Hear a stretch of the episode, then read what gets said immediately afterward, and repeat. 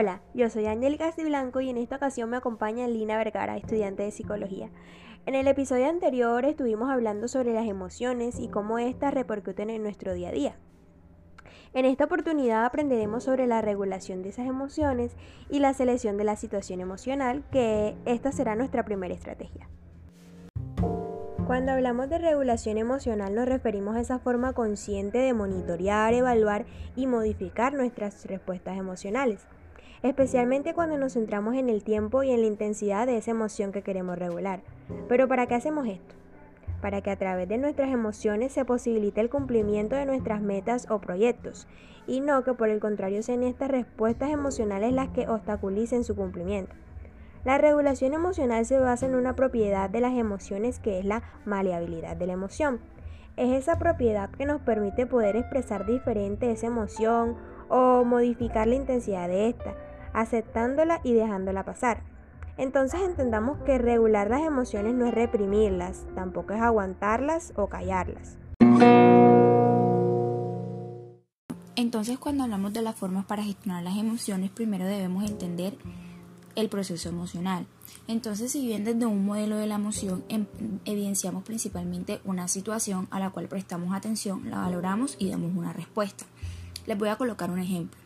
Cuando nos encontramos en una exposición académica, esta sería la situación en la cual centramos la atención en los comentarios que hace el docente y si estos son positivos para nosotros, obviamente generarán una respuesta emocional de alegría o en el caso contrario, las respuestas emocionales podrían ser de tristeza, si bien los comentarios fueran negativos.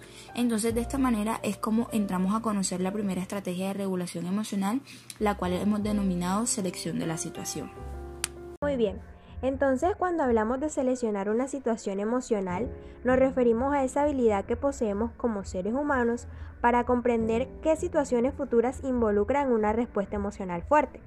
Por ejemplo, si yo sé que cuando voy a expresarle a un profesor mi inconformidad con algo y que por ende esto genera en mí una respuesta emocional fuerte, pues yo busco estar preparado para ello.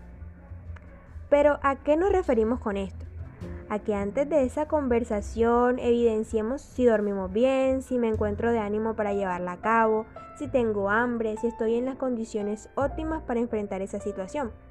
Porque probablemente, si no es así, cualquier pequeño incidente podría generar una reacción emocional exagerada. Entonces, entendiendo lo que nos comentaba Angeli, una de las cosas fundamentales para estar en un estado óptimo para enfrentar situaciones emocionales fuertes son los hábitos de vida saludable como condición base para la regulación emocional.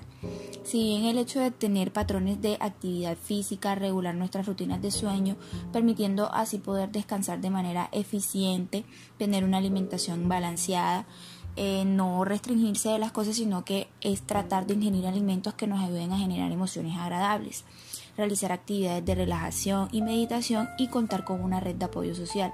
Estas cosas nos permitirán a nosotros estar en unas mejores condiciones para afrontar las situaciones emocionales y asimismo brindar una respuesta emocional acorde y equilibrada.